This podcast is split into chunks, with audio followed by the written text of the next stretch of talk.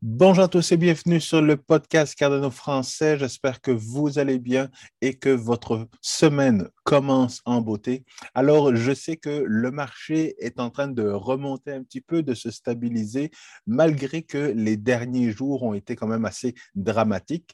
On va voir ça justement dans l'épisode d'aujourd'hui, en plus de voir tout ce qui s'est passé dans la dernière revue mensuelle de IOHK.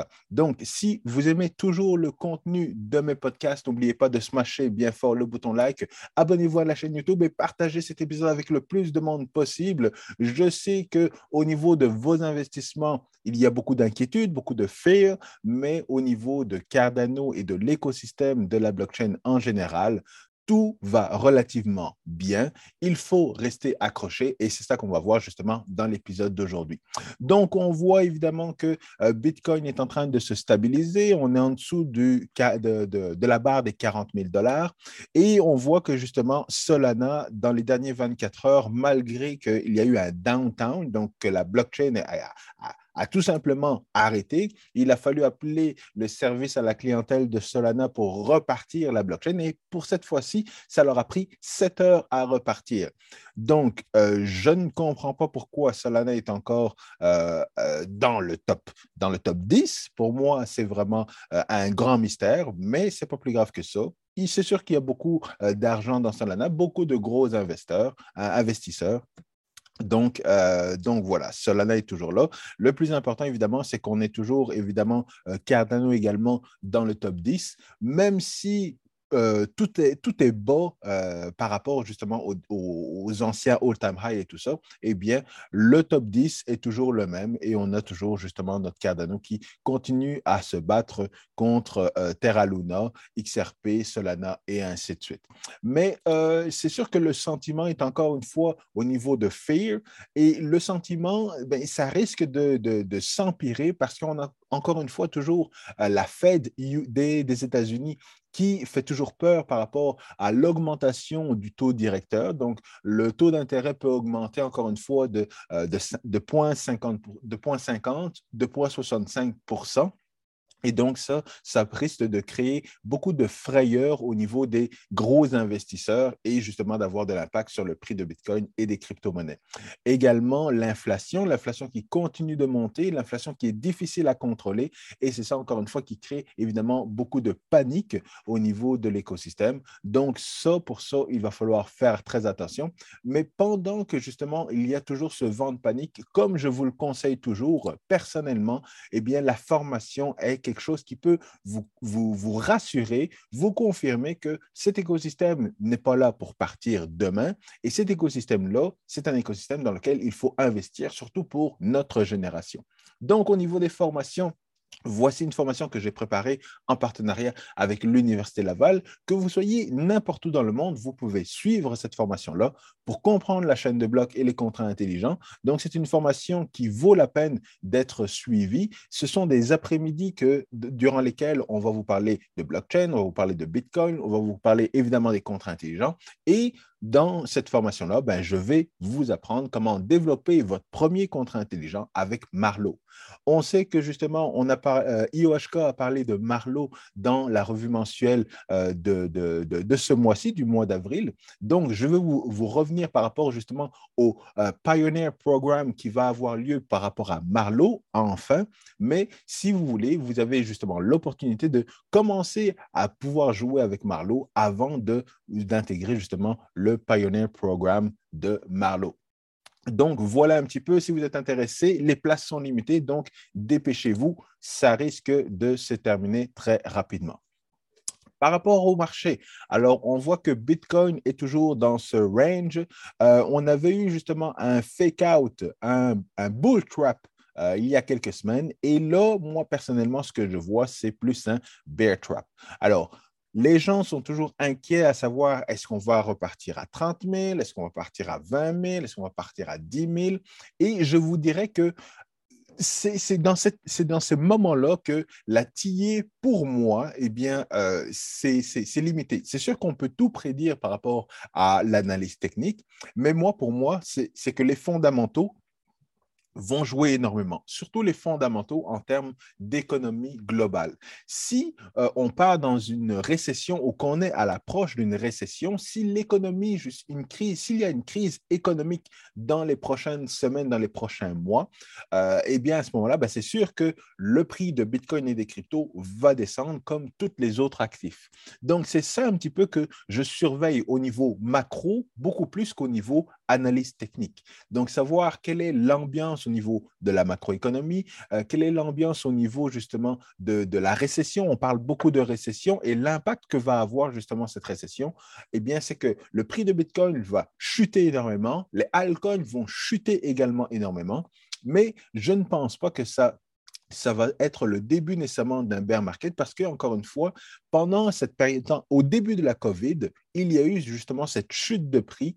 Et euh, suite à cette chute de prix, ben, quel a été l'actif qui est reparti à la hausse et qui a le mieux performé en période de COVID?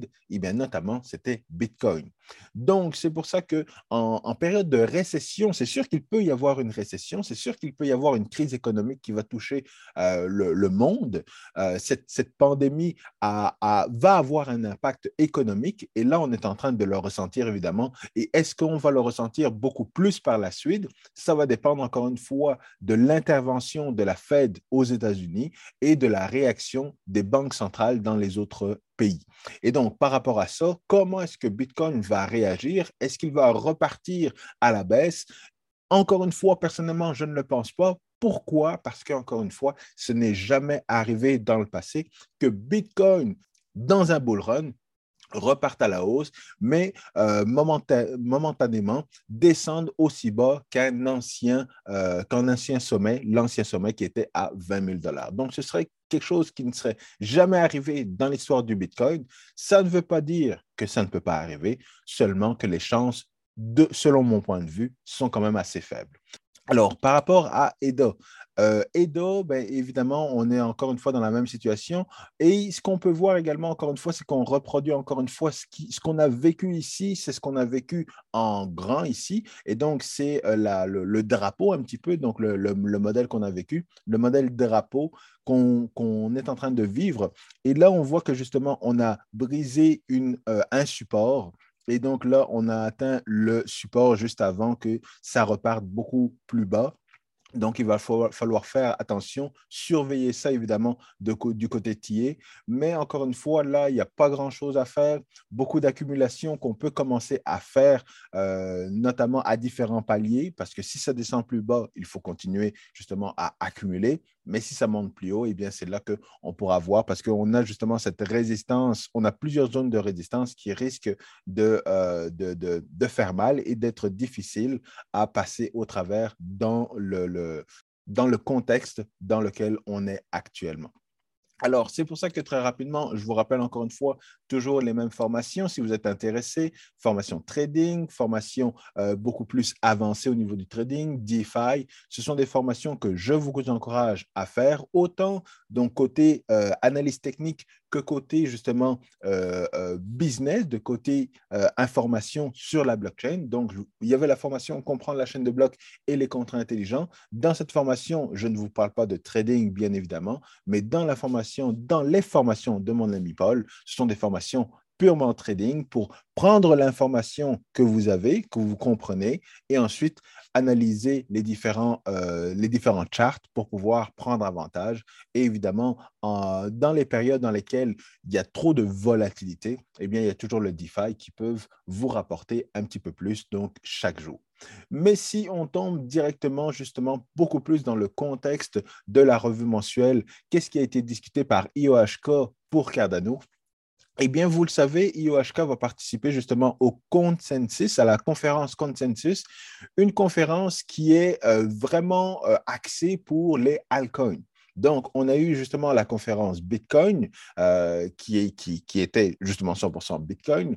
Et là, on a justement la, la conférence, l'une des plus grosses conférences pour les altcoins qui va avoir lieu donc au mois de juin euh, prochain. Ça va être une grosse conférence. Encore une fois, IOHK et la Fondation Cardano seront là pour présenter tout ce que l'on peut faire sur euh, Cardano et tout ce qui va arriver justement après le, mois de juin avec le hard fork Vasil. Donc, toutes les informations sont là. Si vous êtes intéressé, eh bien, je vous conseille de participer à la conférence. Je vous conseille justement de la regarder il va y avoir des live streaming sur YouTube et tout ça. Donc, c'est vraiment du contenu très important, super intéressant sur l'écosystème de la blockchain en général et pas juste sur Bitcoin. Donc, personnellement, c'est sûr que je vais la suivre avec beaucoup d'intérêt. Je ne serai malheureusement pas sur place, mais c'est sûr que je vais attendre toutes les annonces qui vont sortir, autant du nouveau, autant du côté de, Cardano, bien évidemment, mais du côté des concurrents, parce que suivre la concurrence, la concurrence est bonne pour euh, Cardano. Donc, c'est pour ça qu'il faut suivre ça justement avec beaucoup d'intérêt. Par la suite, on a beaucoup parlé et il a été beaucoup question également de Milkomeda et justement des sidechains. Donc, on sait que Milkomeda, vous l'avez vu dans une vidéo que j'ai faite euh, justement avec euh, euh, l'architecte en chef de Milkomeda qui nous expliquait justement comment fonctionne cette sidechain. Mais ce qu'il faut savoir, c'est que les sidechains sont des mini-blockchains. Donc, ils sont vraiment indépendants de la blockchain principale. Ils doivent avoir leur consensus, ils doivent avoir leur nœud, ils doivent avoir leurs éléments de sécurité. Et donc, c'est pour ça que certains projets ne vont pas euh, réfléchir avant de partir une sidechain, parce qu'il y a beaucoup d'éléments de sécurité qu'ils ne peuvent pas euh, hériter justement de la chaîne principale. Et on a vu justement euh, Sébastien qui a parlé lors de la, revue mensuelle pour mentionner que ben, peut-être que Milkomeda va passer justement de sidechain plus à un layer 2 de Cardano. Quand on, a, quand on est un layer 2 de Cardano, donc une deuxième couche de Cardano, eh bien là, on hérite justement de toutes les fonctionnalités de la blockchain principale, de la blockchain de base Cardano, et on n'a plus besoin de, de, se, de, de, se soucier de certains éléments de sécurité au niveau des nœuds, au niveau du consensus, au niveau de plein de choses. Et donc, c'est là que justement, on, Étant donné que justement Cardano, l'architecture de Cardano n'est pas encore euh, euh, mature, n'est pas encore vraiment complète, eh bien, c'est là que justement Sébastien a parlé qu'ils étaient en attente de différentes, fonctionnalités qui vont arriver justement avec euh, le, prochain hard fork pour pouvoir les intégrer justement à Milkomeda et faciliter justement cette interopérabilité entre Milkomeda et les autres blockchains. Parce qu'il euh, faut savoir que justement, aller trop vite dans cette interopérabilité ou aller trop vite justement en utilisant les, les, les intelligents de Cardano là maintenant, ça entraîne des risques. Les risques que j'ai mentionnés hier, et c'était cette partie-là qui était en quelque sorte frustrante pour moi. Ce n'est pas que je n'aime plus le projet Cardano, ce n'est pas que je critique le projet Cardano, mais je critiquais dans le fond cette, euh, cette sortie des, des contrats intelligents sur la blockchain Cardano qui, selon moi, ne répond pas aux standard et que justement Milkomeda actuellement ne peut pas utiliser et préfère attendre avant justement de intégrer les contrats intelligents comme ils existent actuellement sur Cardano. Il préfère attendre les prochaines mises à jour pour commencer justement à les intégrer. Et on a vu également OneChain qui a, qui a fait cette annonce que justement il voulait également euh, créer une sidechain pour la blockchain Cardano. Alors, OneChain, pour ceux qui ne le savent pas, c'était une c'est une blockchain qui était super hypée euh, en 2018. Donc, en 2017-2018, là, tout le monde attendait OneChain parce que c'était, ça allait être l'interopérabilité, c'était allait être la blockchain que, dans, dans laquelle tout le monde allait investir. Actuellement, OneChain est environ 4 centièmes sur CoinMarketCap, donc il y a beaucoup d'intérêt, euh, donc il n'y a plus beaucoup d'intérêt pour cette blockchain-là, mais évidemment, elle est toujours là, elle existe toujours. Et s'ils veulent justement euh, faire de l'interopérabilité, donc développer une sidechain à partir de justement euh, qui serait compatible avec Ethereum. Donc, tous les projets d'Ethereum pourraient justement utiliser cette sidechain-là et pouvoir aller basculer vers Cardano, justement pour avoir tous les bénéfices de ce nouvel écosystème qui est en train de se bâtir sur la blockchain Cardano. Donc, de ce point de vue-là, c'est intéressant Pourquoi? Parce qu'encore une fois, tout ne repose pas sur les épaules de euh, Milcomeda et de DC Sparks, tout ne repose pas sur les épaules de IOHK, mais dans le fond, c'est que le travail est partagé par différents projets qui veulent contribuer justement à l'écosystème de Cardano. Et ça, c'est intéressant parce que ça permet justement que Cardano devienne un petit peu comme Polkadot, l'écosystème de Polkadot avec différentes sidechains, mais que ce ne soit pas juste une équipe qui développe toute cette infrastructure-là. Et ça va être, encore une fois, comme je le disais, euh, euh, les différents projets, donc différents projets qui sont intéressés justement à contribuer. Et à ce moment-là, ben, Cardano peut faire la publicité et ça peut attirer justement autant de projets, comme ça l'a fait pour, euh, pour Polkadot. Polkadot qui actuellement n'est pas dans le top 10, mais qui est quand même une blockchain qui est très intéressante et qui vaut la peine justement d'être regardée. Je, n'ai aucun dot dans mon portfolio, euh, je, mais j'apprécie évidemment le, projet et la technologie qu'ils ont utilisée. Alors, au niveau des sidechains également, IOHK euh, a justement un plan pour développer une infrastructure euh, sidechain. Donc, ils ne vont pas juste se baser sur ce que Milcon et Meda fait, ils ne vont pas juste se baser sur ce que OneChain va faire, ils vont également développer eux-mêmes euh, des outils pour que des projets puissent développer des sidechains sur Cardano. Alors, évidemment, ça, c'est un projet qui, selon moi, va prendre minimum, minimum deux ans, minimum. Euh, pourquoi? Parce que justement, il y a différentes phases dans ce projet-là. La première phase, c'est un testnet. Donc, un testnet où on peut créer juste une sidechain qui est toute seule dans son coin et qui ne fait rien d'autre que d'être là. Et elle est compatible justement avec euh, l'environnement d'Ethereum. Donc, un projet actuellement sur Ethereum peut, euh, pourra euh, avoir un testnet et donc être toute seule dans sa sidechain et voir si tout, le monde, si tout fonctionne bien au niveau de l'application. Par la suite, on va pouvoir connecter justement Passive Sidechain. C'est la partie où on va pouvoir connecter rapidement, dans le fond, euh, différents nœuds, différents wallets et tout ça, mais on est encore une fois tout seul dans son écosystème. Par la suite, on arrive justement au niveau du testnet de Cardano, là où justement la sidechain peut, être, euh, peut échanger différents actifs avec le testnet de Cardano. Donc, on a des tests ADA, ensuite on s'en va sur la sidechain, on fait nos affaires sur la sidechain, après ça, on revient sur la main chain et ainsi de suite, et on joue comme ça dans, cette, euh, dans cet écosystème de testnet. C'est ce qu'on appelle justement l'actif sidechain. Et par la suite, ben, il va, évidemment, ça va être sur le mainnet, donc la possibilité de créer des sidechains directement sur la blockchain Cardano. Mais encore une fois, le temps de, faire ces différentes phases-là, -là, c'est minimalement deux ans, si pas trois ou quatre, euh, avant justement de, que ce soit directement euh, en production sur le mainnet, puis qu'on puisse l'utiliser exactement comme pour la blockchain de Polkadot. Donc, au niveau des sidechains, c'est quelque chose d'intéressant.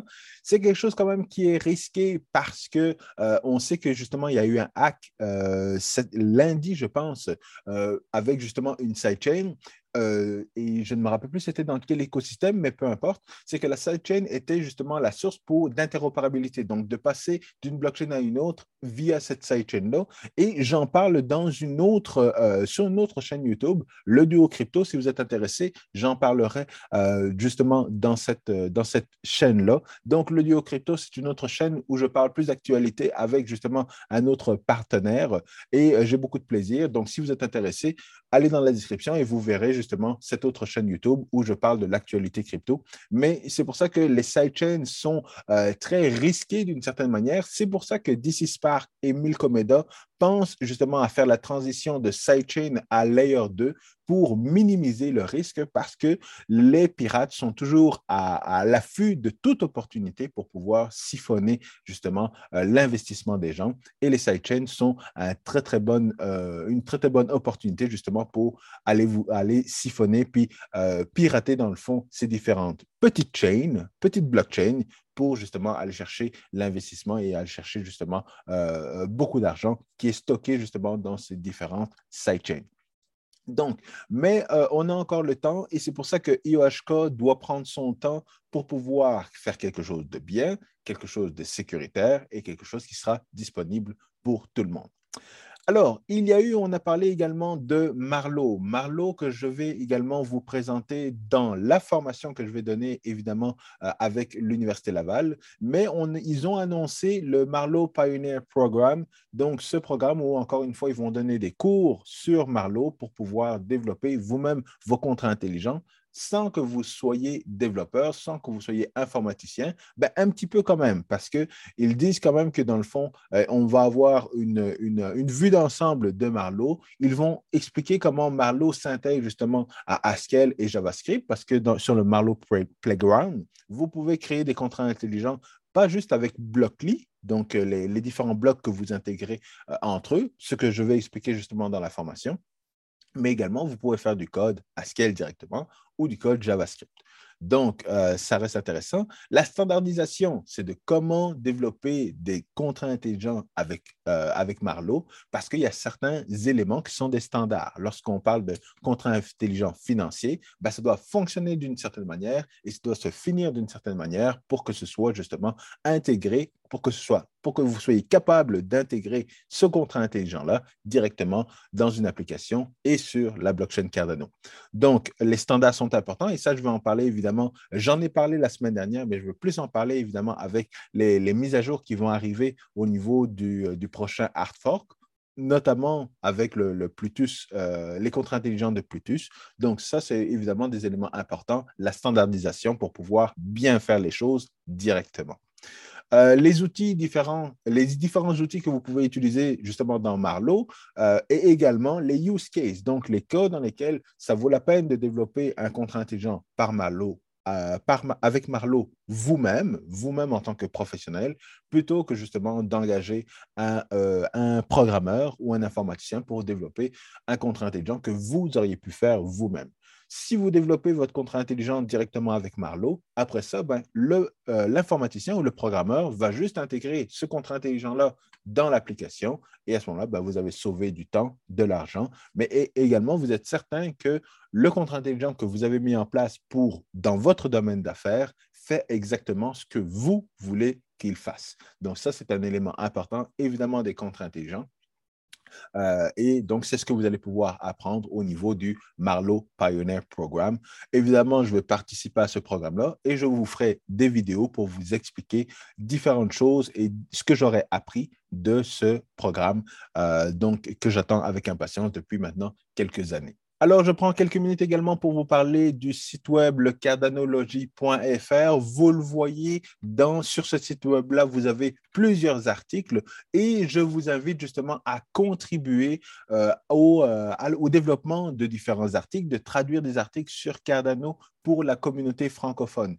Si vous êtes intéressé, euh, rejoignez-nous sur Discord. Les détails sont dans la description. Donc, sur Discord, vous pouvez proposer des articles euh, et ces articles-là, par la suite, vont se retrouver évidemment sur le Cardanologie. Et il y a plusieurs articles très intéressants, comme vous le voyez, les contrats intelligents avec Marlowe, on vient d'en parler, euh, la décentralisation, pourquoi c'est important, euh, la performance. Donc, je publie des articles, il y a une autre personne qui publie des articles, mais encore une fois, je vous encourage justement à publier, à proposer des articles sur Discord et par la suite, justement, devenir un contributeur de l'écosystème écosystème de Cardano. C'est le bon endroit également pour parler, évidemment, pour présenter les différents stake pool opérateurs. Donc, encore une fois, n'hésitez pas si vous êtes intéressé, contribuer justement à développer euh, des articles pour la communauté francophone.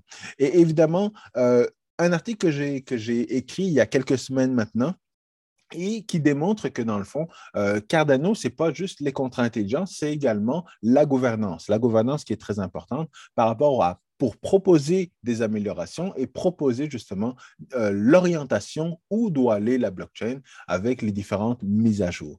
Et donc, euh, Cardano a, introduit euh, l'idée, dans le fond, de représentants délégués, D-Reps, comme il l'appelle en anglais, et c'est basé sur la, la, liquid démocratie, la, la démocratie liquide ce qui permet dans le fond d'avoir des personnes et qu'on puisse déléguer justement un pouvoir de vote à ces personnes-là pas mal comme la politique actuellement. Donc, on a des délégués, on a des sénateurs, notamment aux États-Unis, mais on a des parlementaires, des politiciens qui représentent la population d'une certaine manière.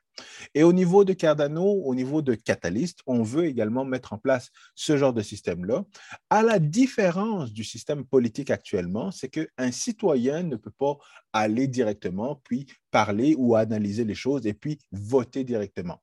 Il y a certaines lois qui doivent nécessairement passer par le vote de ces politiciens-là. Et c'est ça la grosse différence entre liquid democracy et euh, la, politique que nous connaissons actuellement c'est qu'en termes de ce que Cardano, ce que IOHK veut mettre en place, c'est le fait qu'une personne puisse justement déléguer son vote à un représentant, mais cette personne-là peut aussi garder ce vote-là et décider de voter directement par rapport à une initiative ou un projet ou quoi que ce soit. Donc, c'est euh, un petit peu l'avantage que je trouve par rapport à cette méthode-là, de donner cette possibilité-là, parce que si on n'a pas le temps et que je connais quelqu'un qui est prêt à mettre le temps et à qui, en qui je fais confiance, eh bien, je peux justement lui déléguer mon vote et, et m'assurer que justement il va voter par rapport à ce que je veux, ce que j'aime, ou alors que je lui fais confiance par rapport au vote qu'il va, va donner et l'orientation et l'impact que ça va avoir sur la blockchain Cardano. Donc, évidemment, c'est une expérimentation et ce n'est pas quelque chose qui est bien ou mauvais, mais c'est quelque chose qui peut avoir des risques. Et c'est ce qu'on explique justement, c'est ce que mon, mon collègue Thomas a bien expliqué dans son article à lui. Donc, une décentralisation qui est beaucoup plus vulnérable lorsqu'on a des représentants. Euh, et donc, c'est pour ça que justement, c'est très bien d'avoir un article et c'est très bien que la communauté, justement, euh, participe justement à cet article-là pour ne pas juste avoir une vision des choses, mais, une, euh, avoir dans le fond le pour et le contre. Donc, évidemment, avoir des représentants et déléguer son vote à un représentant, eh bien, ça crée de la centralisation, ça peut créer certains problèmes. Et donc, les problèmes sont bien exprimés justement par, euh, mon ami Thomas, qui parle justement d'un échec de 200 ans. Donc, c'est sûr que dans le passé, on n'a pas eu énormément de bons exemples, euh, ben, de, bonnes expériences avec ce genre de, de manière de fonctionner là au niveau politique, au niveau mondial, mais encore une fois, au niveau de Cardano, c'est une expérimentation. Donc, il va falloir faire attention justement de ne pas avoir de centralisation au niveau de ces DREPs-là. Et justement, ça va être à la communauté de les encadrer, de les diriger, de les surveiller afin qu'ils fassent du bon travail et afin de justement retirer, dans le fond, votre délégation si on, voit que euh, ça, ne, ça, ne va pas. Mais évidemment, avec des représentants, ben, la centralisation de la gouvernance fait en sorte qu'on perd de la décentralisation au niveau de la gouvernance et ce qui est évidemment l'opposé de la philosophie de Cardano. Encore une fois, il faut bien se rappeler que c'est au niveau de la gouvernance, ce n'est pas au niveau du, euh, consensus, au niveau de la production des blocs, euh, de, au niveau du réseau, la performance et ainsi de suite, mais c'est évidemment un élément important au niveau de Cardano. C'est ce qui fait que, c'est ce qui fait que Cardano est une blockchain de troisième génération. Pourquoi? Parce qu'on pense à la performance, on pense à l'interopérabilité et on pense justement à la gouvernance. Donc, si vous êtes intéressé, comme je le disais, il y a plusieurs articles très intéressants euh, au niveau de, euh, de. Donc, allez, allez lire les articles, contribuez à lire les articles et justement un article très très bon également sur le fait de pourquoi ça ne vaut pas la peine de euh, brûler des tokens, une question qui revient euh, régulièrement dans l'écosystème de Cardano et dans l'écosystème de la blockchain de manière générale. Donc voilà, je vous le dis, c'est là, continuez. Et donc voilà, je vous le dis, Cardanologie, rejoignez-nous sur Discord, rejoignez-nous sur les différents réseaux sociaux et contribuez justement à euh, publier des articles au niveau du cardanologie.fr. Alors, le dernier élément, euh, et c'est pour faire justement euh, un suivi par rapport à ma vidéo de la semaine dernière, par rapport aux contrats intelligents. Donc, la problématique que je voyais, c'était que, évidemment, Cardano a mis en place une manière d'utiliser des contrats intelligents qui n'est pas un standard, qui ne fait pas partie du standard de la manière dont fonctionnent les contrats intelligents sur toutes les autres blockchains. Et là, on et là je comprends qu'évidemment, euh, les projets euh, qui utilisent actuellement les contrats intelligents, eh bien, utilisent des contrats intelligents non pas avec le modèle d'acompte comme le modèle d'Ethereum, mais avec le, le modèle UTXO de Bitcoin. Et ça, c'est sûr que c'est une bonne réussite, mais ça, ne, ça ne justifie pas le fait que la manière d'utiliser des contrats intelligents, il y a un standard pour ça. Et il faut respecter ce standard-là pourquoi? Parce que chaque fois qu'on fait des modifications par rapport à une architecture informatique, eh bien, il faut toujours repasser par une certification. Il faut toujours se faire réauditer. C'est comme si une banque ouvrait du jour au lendemain et utilisait des services informatiques, mais, les services, mais ils utilisent des services informatiques qui ne sont pas web, mais qui sont encore dans une vieille technologie ou qu'ils utilisaient dans le fond des services qui euh, sont similaires au fax et qu'on se disait, ben non, c'est correct, on utilise comme cette technologie-là, et plus tard, on va se mettre à jour et on va se mettre à l'ère de l'Internet.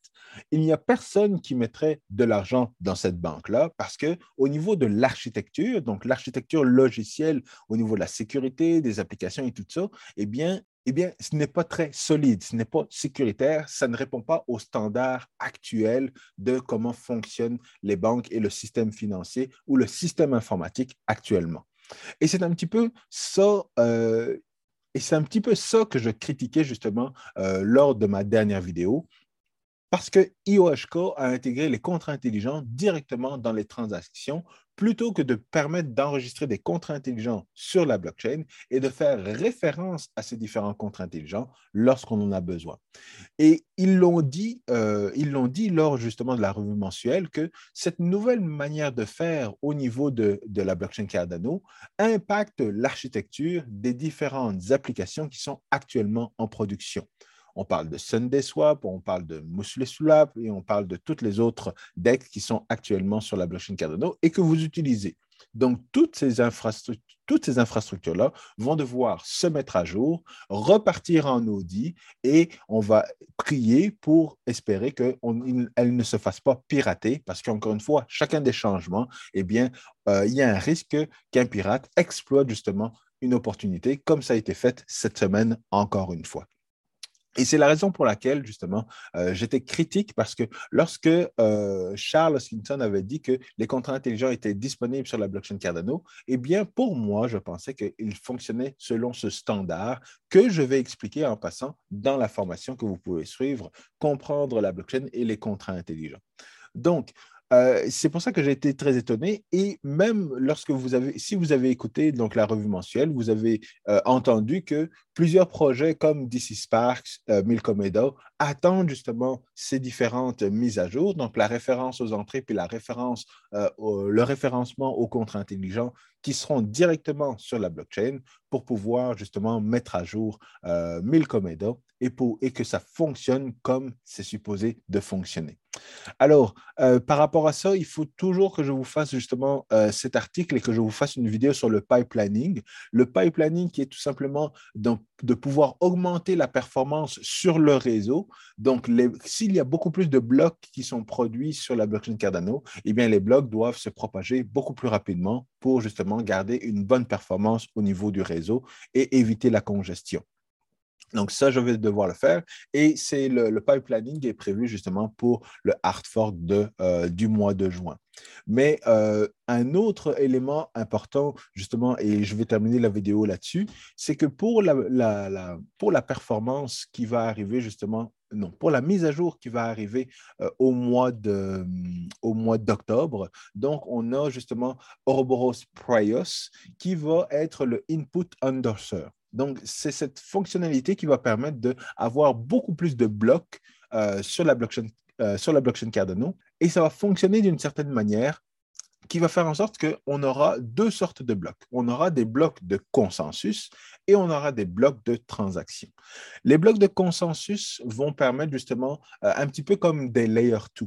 Donc, on va avoir des, blocs de transactions qui vont passer beaucoup plus rapidement parce qu'une transaction, c'est tout simplement euh, j'envoie des EDA à une personne ou j'envoie un NFT à une personne ou j'achète un NFT et il n'y a pas nécessairement de consensus obligatoire qu'il doit y avoir, un petit peu comme la manière dont fonctionne le Lightning Network ou la manière dont va fonctionner Hydra. Donc, ces transactions vont toujours s'exécuter sans problème. Et par la suite, justement, on aura des blocs de consensus qui vont arriver toutes les 20 secondes et qui vont justement lier ces transactions-là sur la blockchain Cardano. Au niveau des contrats intelligents, ben, si les contrats intelligents ont besoin d'un consensus, ben, évidemment, un contrat intelligent, ce n'est pas comme une transaction. Fait qu'à ce moment-là, ben, les blocs de 20 minutes vont arriver euh, pour pouvoir avoir le consensus au niveau du contrat intelligent et donc décider si les fonds doivent être, transférés ou pas.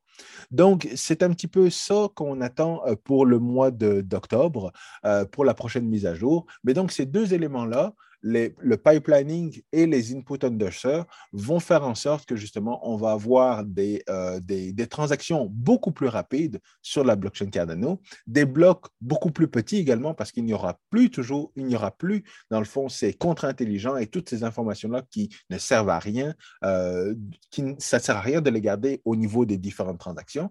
Ils seront directement sur la blockchain. On va faire référence à ces blockchains, à ces, à ces, ces contre-intelligents. Et donc, on aura les différents blocs qui vont, euh, différents blocs qui vont passer beaucoup plus rapidement si c'est juste des transactions et des consensus qui euh, seront là et qui vont être, encore une fois, aux 20 secondes. Donc, c'est pour ça qu'avec toutes ces améliorations-là, il faut améliorer justement la performance au niveau du réseau, il faut améliorer la performance au niveau des transactions. Il faut que les contrats intelligents respectent les différents standards et qu'ils soient utilisés par les différentes applications pour augmenter justement le TVL, donc le DeFi sur la blockchain Cardano et l'argent qui va être euh, investi dans le DeFi de Cardano. Donc, c'est ça qu'on s'attend à avoir euh, pour euh, cette année. Donc, d'ici la fin de l'année, tous ces éléments-là vont être complets. Et justement, je ne pense pas qu'il va y avoir des projets qui vont sortir massivement euh, d'ici la fin de l'année, parce que ça va demander justement beaucoup de travail à IOHK pour terminer tout ça. Et puis, ça va être euh, la période d'adoption, euh, d'intégration de toute cette technologie-là, toute cette infrastructure pour les différents projets qui par la suite vont pouvoir sortir et euh, on va pouvoir profiter. Et là, justement, ça va sortir et ce sera beaucoup plus sécuritaire que ce qui est fait actuellement. Donc, personnellement, je n'utilise aucun DEX sur Cardano. Je n'utilise aucun DEX dans l'écosystème de la blockchain, tout simplement. Euh, et bah, on va espérer justement que l'infrastructure soit prête d'ici la fin de l'année pour que les différents projets sortent rapidement par la suite. Alors, voilà un peu la revue mensuelle euh, de Cardano pour le mois d'avril. Personnellement, je vous remercie d'être venu sur la chaîne YouTube. N'oubliez pas de smasher bien fort le bouton like, abonnez-vous à la chaîne YouTube, partagez l'épisode avec le plus de monde possible. Je vous retrouve la semaine prochaine avec un autre épisode. À très bientôt. Peace.